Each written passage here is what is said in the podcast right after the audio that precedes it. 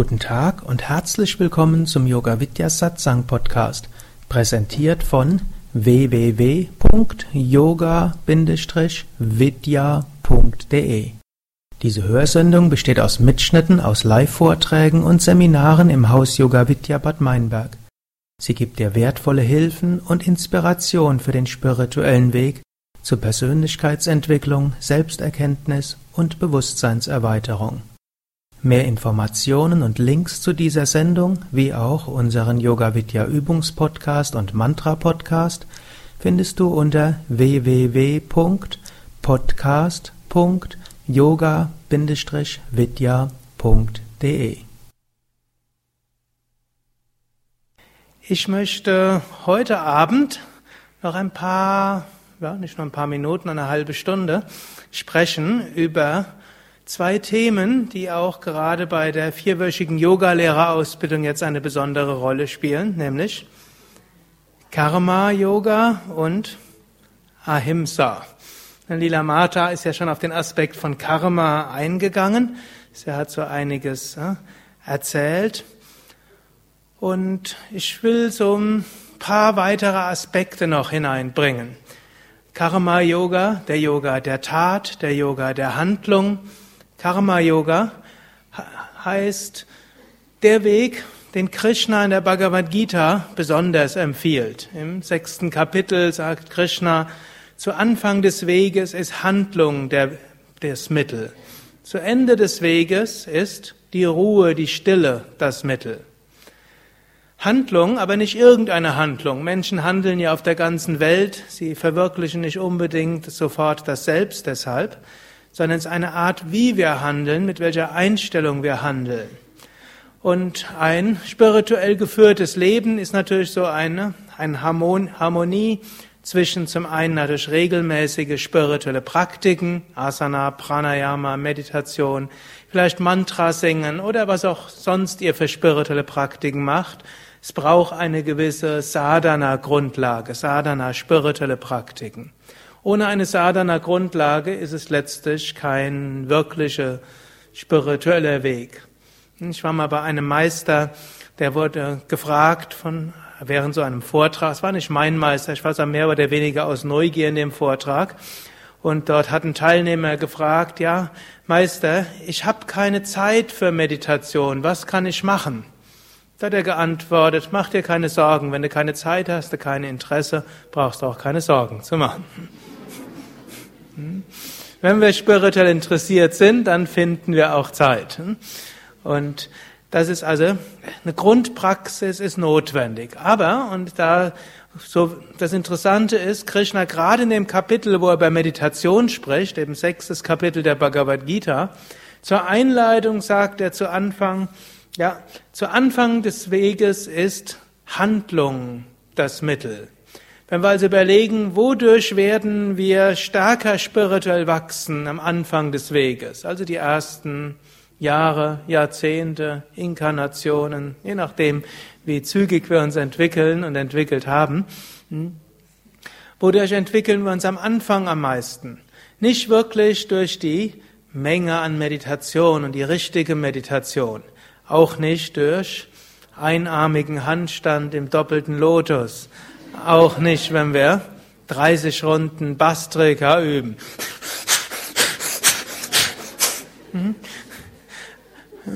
All das sind Dinge, die uns helfen, das Karma-Yoga gut zu üben, dass wir die Kraft haben, die Energie, den Enthusiasmus. Und dann, wie wir uns entwickeln, das bestimmt dann, wie, mit welcher Einstellung wir an unser Karma herangehen, also das, was unsere Aufgaben sind. Und da können wir natürlich mit einer sehr tamassigen Weise rangehen und wir können mit einer rajasigen Weise rangehen.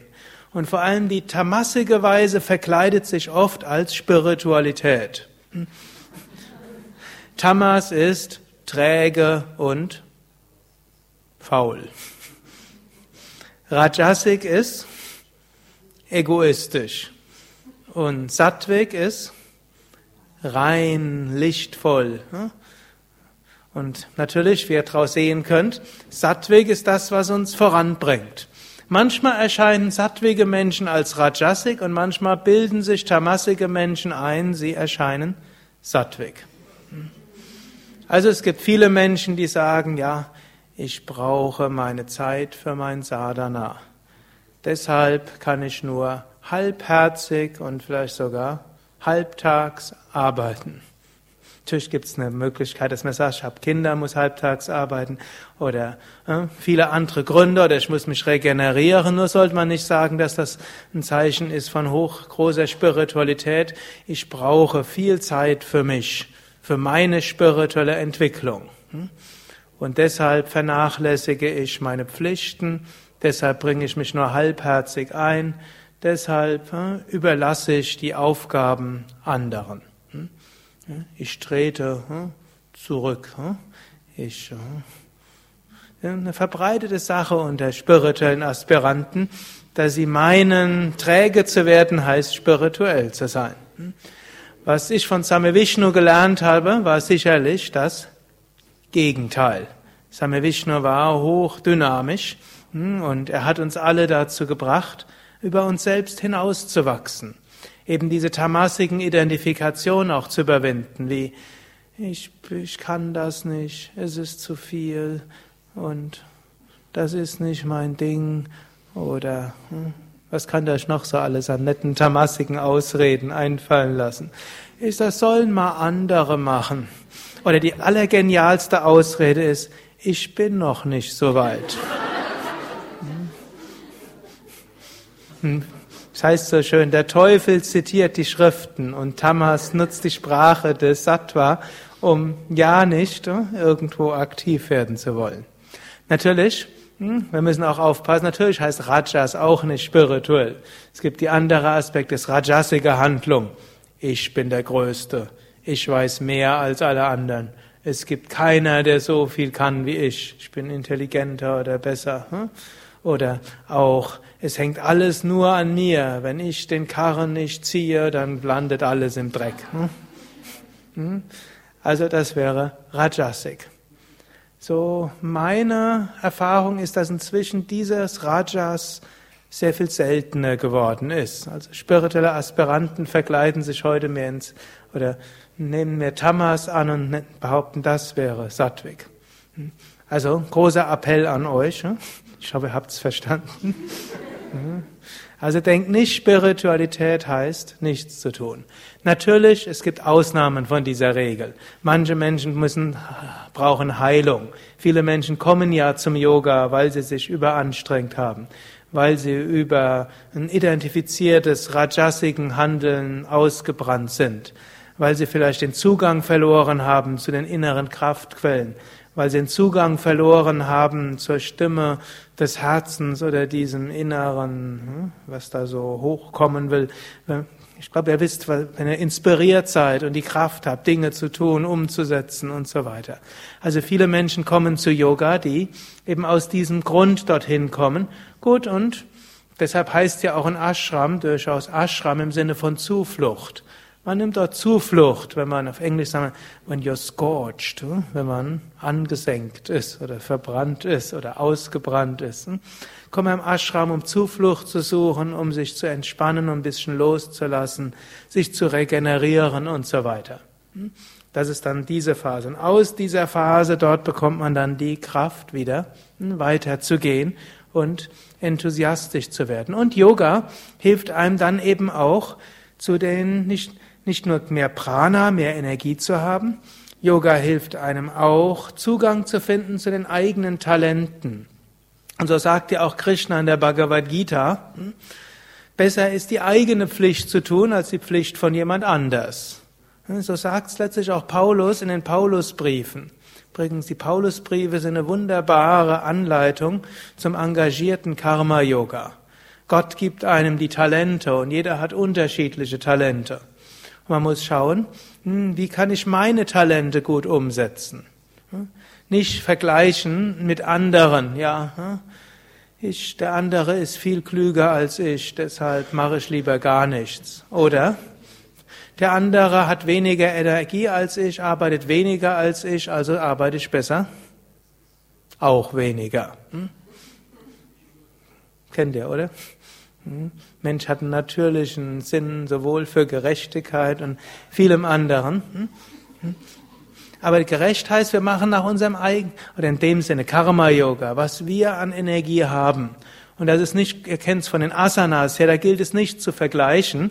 Also jemand, der zum Beispiel in der Vorwärtsbeuge nur bis zu der Wade kommt, der versucht nicht dem, sich mit dem zu vergleichen, der vielleicht in der Vorwärtsbeuge platt auf den Oberschenkeln liegt, wie es Raffaela kann. Hm? Oder äh, umgekehrt, angenommen, hm, Raffaela guckt in der Yogastunde, was macht der Nachbar und der kommt nur bis zu den Wade, sagt er, okay, gehe ich auch nur so weit. Warum soll ich weitergehen als mein Nachbar? Hm? Und vielleicht kann dann der Nachbar irgendwelche anderen Asanas und anderes vielleicht irgendwo besonders gut. Also gilt es zu schauen, wo sind meine Stärken, wie setze ich die ein, wie kann ich sie entwickeln und wo in mir ist diese Energie, die ich dafür einsetze. Das ist ein wichtiger Aspekt, äh, einer der vielen wichtigen Aspekte im Karma-Yoga. Damit es aber dann eben Karma-Yoga ist und nicht Rajas ist, ist eben auch das Gefühl, ich bin letztlich dankbar, dass ich diese Fähigkeiten habe und setze sie ein, ohne mir etwas darauf einzubilden und auch ohne zu glauben, dass ich unersetzbar bin. Menschen denken oft, ich bin unersetzbar. Letzte Woche hatten wir ja, hatten wir hier so einen Gast gehabt, ne, den Gopal, den kannte ich von Shivananda-Zeiten, der hat mit mir ein paar Mal so drüber gesprochen und ne, da hat er so auch einige MP3-Dateien gegeben, da habe ich so, höre ich jetzt so ein paar Sachen vom Swami Vishnu und dann hat er so, so, so erzählt, auch manche Menschen denken, sie seien unersetzbar. Da musste ich so dran denken, als ich damals war in den Zentren vom Swami Vishnu, da gab es eine ganze Menge von ganz großartigen Leuten dort. Die meisten sind jetzt nicht mehr dort, hm, von denen ich damals gedacht habe, wenn die in den Zentren nicht mehr sind, dann geht alles den Bach runter. Hm. Also die meisten sind nicht mehr da, einige von den großen Säulen sind weiter da, aber es geht weiter. Hm? Und so gilt es engagiert zu sein, aber im Bewusstsein auch, nicht ich mache alles letztlich, Gott macht alles. Und wenn ich es nicht kann, dann kommt jemand anders. Gott schickt jemand anders hier. So wie Swami Shivananda mal gesagt hat. Und wenn irgendwelche ja, ist jetzt schwierig zu übersetzen im Deutschen. Aber heute, heute geht's klar. Wenn ein Bachelor, wenn ein Bachelor geht, kommt ein Master, und wenn ein Master geht, kommt ein Doktor. Also von denen im Ashram. Aber auch in vielem anderen. Und dabei heißt es auch, wenn man sich für irgendwas Gutes einsetzt, dann kommen typischerweise auch die Helfer, die man braucht. Hm? Wenn es sein soll. Da können wir auch Vertrauen haben.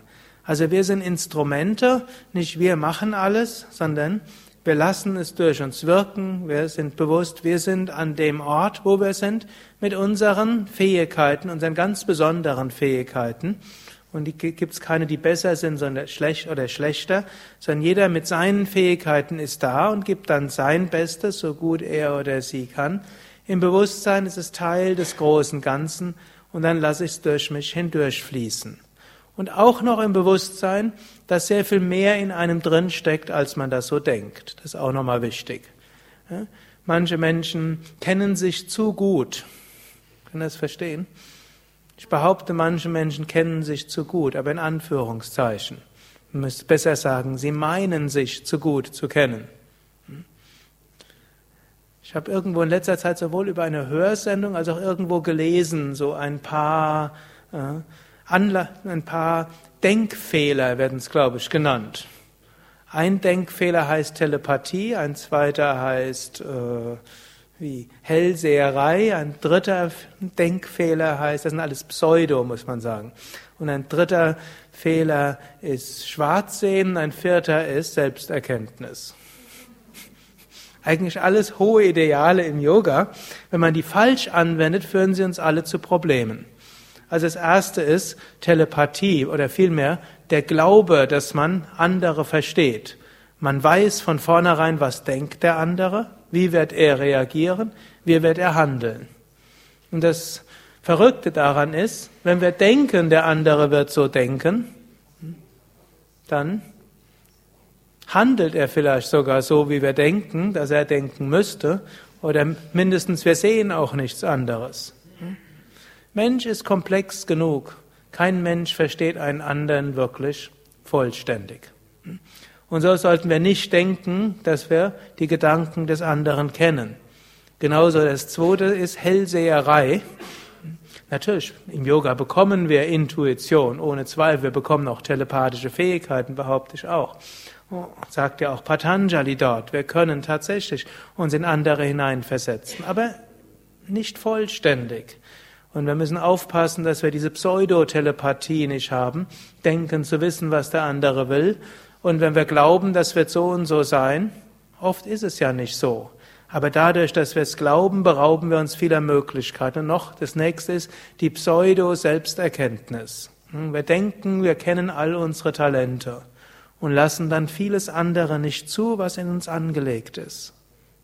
So sollte man immer noch aufpassen, dass man sagt, ja, was ist vielleicht noch in mir, was ich bisher nicht kenne? Welches Talent ist da? Es kann sich entwickeln. Mensch hat so viele Fähigkeiten. Wenn man sich mal heute so überlegt, was der Mensch heute alles macht. Surft im Internet, fährt Auto, fährt Fahrrad, lernt in Deutschland Lomi-Lomi-Massage, singt auf Hawaiianisch und auf, was war das für eine Sprache vorher? Afrikanisch kann man nicht sagen. Es wäre so ähnlich, Sie behaupten, singt auf Europäisch. Oder singt auf Indisch. Welche Sprache war es denn? Also in einer der afrikanischen Sprachen. Afrika ist ein großer Kontinent mit vielen Kulturen und vielen Sprachen. Hm. Gut, also all das können wir lernen. Vor hm, 20, noch vor ein paar tausend Jahren, hätte, sogar vor ein paar hundert Jahren, hätte keiner gedacht, dass der Mensch Auto fahren kann. Als die ersten Züge gab, hatten Mediziner Bedenken, haben gedacht, wenn der Mensch schneller als 30 Stundenkilometer fährt, dann geht sein Hirn kaputt. Das war ein Riesenbedenken gewesen. Hm? Und da gab es sogar ein paar Studien, die irgendwo zeigen, dass Menschen auf in Zügen schneller als 30 Stundenkilometer gefahren, die waren nachher ein bisschen durch den Wind gewesen. Ist ja auch verständlich. Wer sich an seinen ersten Flug erinnert, das war auch nicht so einfach. Also nur als Beispiel, wozu Mensch alles fähig ist, wo der Mensch vor ein paar zig Jahren und ein paar hundert Jahren nie dran gedacht hat. Und ich glaube, so können wir dann so ein bisschen zurückschauen. Im letzten Jahr hat sicher jeder von euch schon etwas gemacht, was er sich vor ein paar Jahren nie hätte vorstellen können. Und daraus seid euch bewusst, es steckt noch mehr in euch drin, was ich dort entfalten will. Das wird noch kommen. Ein weiterer Aspekt ist der Aspekt von Ahimsa und Maitri Bhavana. Ahimsa heißt nicht verletzen, Maitri Bhavana heißt?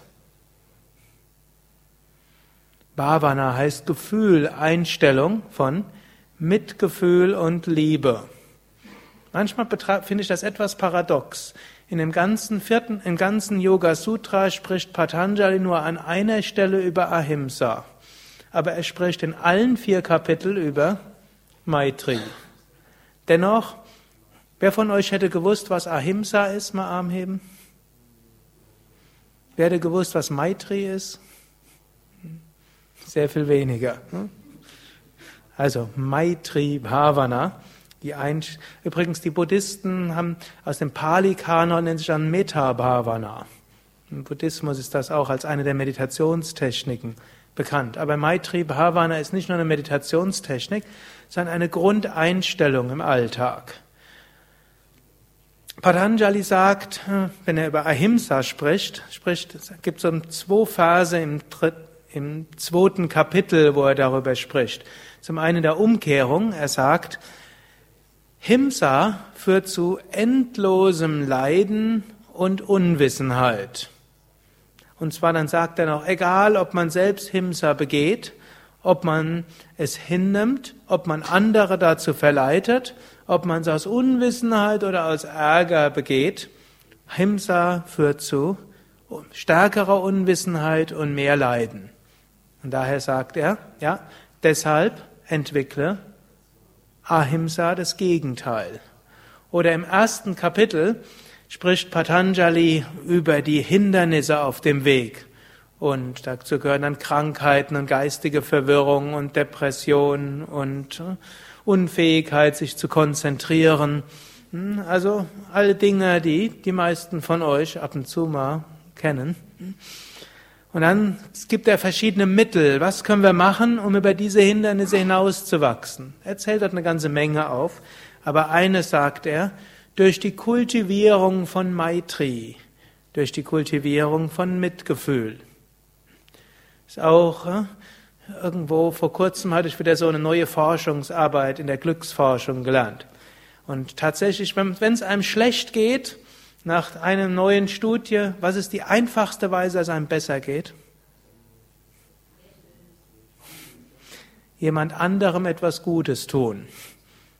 Das hat meine Mutter mir schon als Kind gesagt, wenn es mir stand, gesagt, such jemanden, dem es dir schlecht, dem es schlechter geht, dann geht es dir auch besser. Weiß nicht, wie viele Mütter euch das erzählt haben. Das, das, das hat sich jetzt heute in der Glücksforschung gezeigt eine einfache Weise, wenn man unglücklich ist, jemanden zu suchen, dem es nicht so gut geht, und dann geht's ihm besser, wenn man geht's einem selbst besser, wenn man sich um ihn kümmert. Sei es eben nur ihm zu lächeln oder ein freundliches Wort oder vielleicht sogar noch etwas mehr zu geben. Und das ist auch etwas, woran, wenn man mit Karma Yoga handelt, um zur Selbstverwirklichung zu kommen. Den Aspekt hat ja Lila Mata besonders gesprochen. Wenn wir das mit Engagement machen und unsere Talente für einsetzen, dann gilt es, das wirklich zum Wohl von anderen zu machen. Und es gilt es mit Mitgefühl zu machen und ohne andere zu verletzen.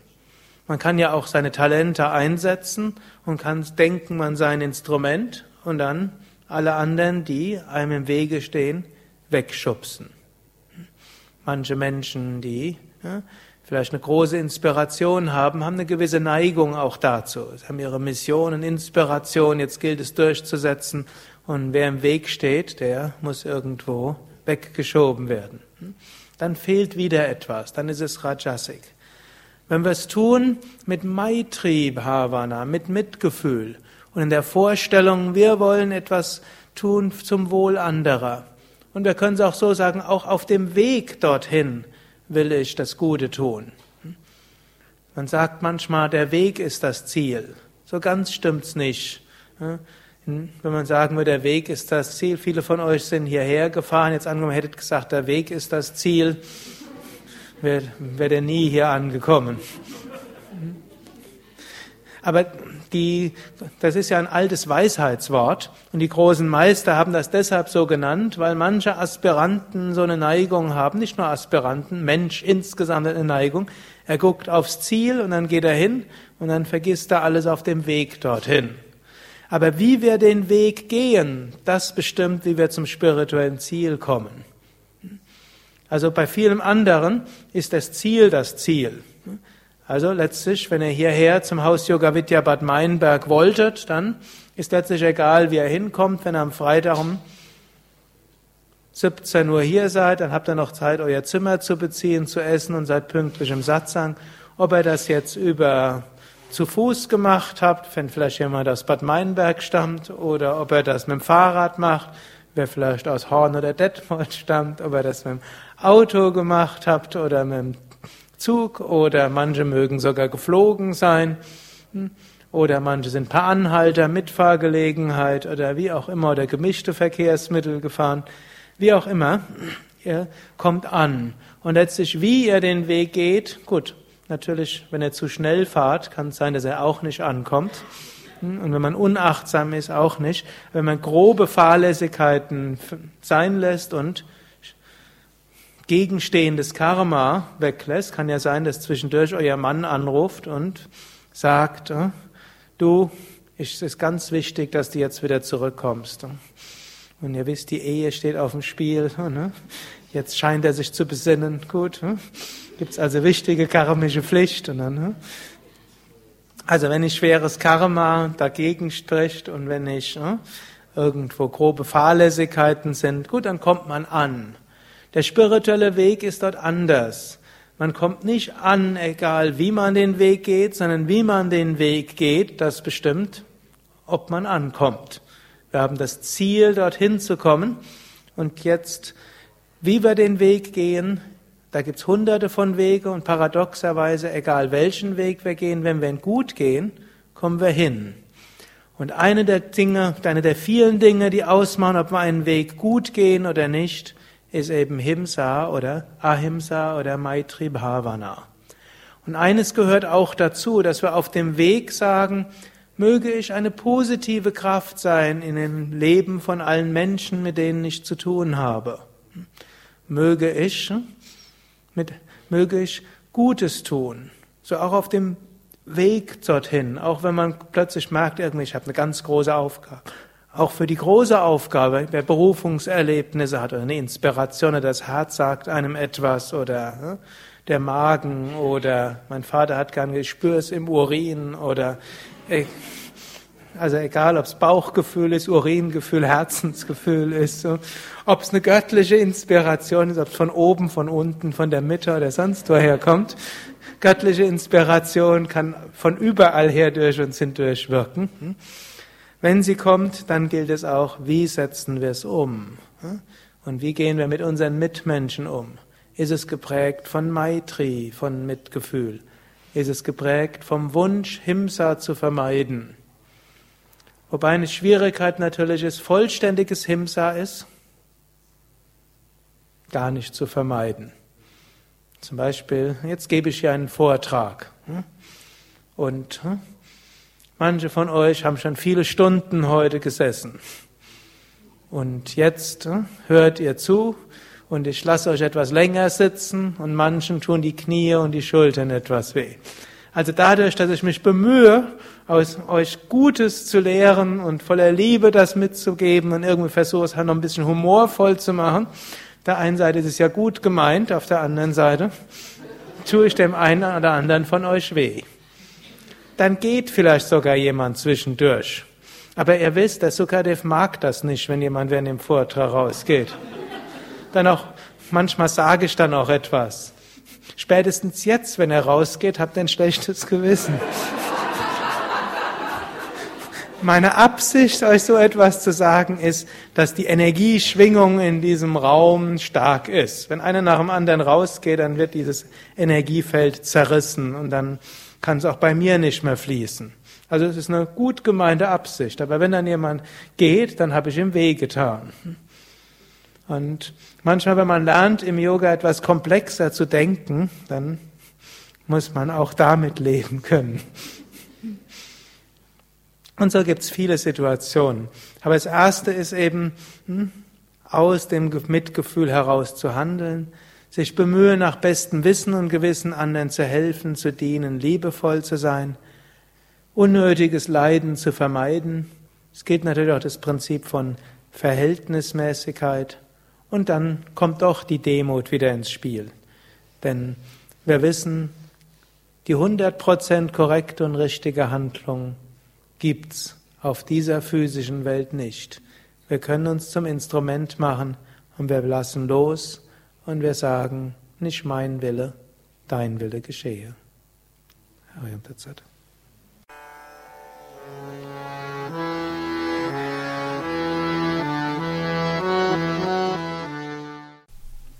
Dies war also die aktuelle Ausgabe des Yoga Vidya Satsang Podcasts, präsentiert von www.yoga-vidya.de. Das ist y-o-g-a vidya.de. Mehr Informationen und Links zu dieser Sendung, wie auch unseren Yoga Vidya Übungspodcast und Mantra Podcast findest du unter www.podcast.yoga-vidya.de. Podcast schreibt sich P O D C A S T yoga-vidya.de. Mehr Informationen für den Weg von Yoga und Meditation erhältst du unter unserer Website. Da findest du auch das Seminarprogramm der Yoga Vidya Seminarhäuser im Westerwald und im Teutoburger Wald Bad Meinberg, das Kursprogramm der 50 Yoga Vidya Zentren und die Adressen von über 1200 Yogalehrern. www.yoga-vidya.de Über Kommentare freue ich mich, insbesondere natürlich auf iTunes und auf podster.de und meinem Blog www.blog.yoga-vidya.de Bis zum nächsten Mal, alles Gute, herzlichst Sukadev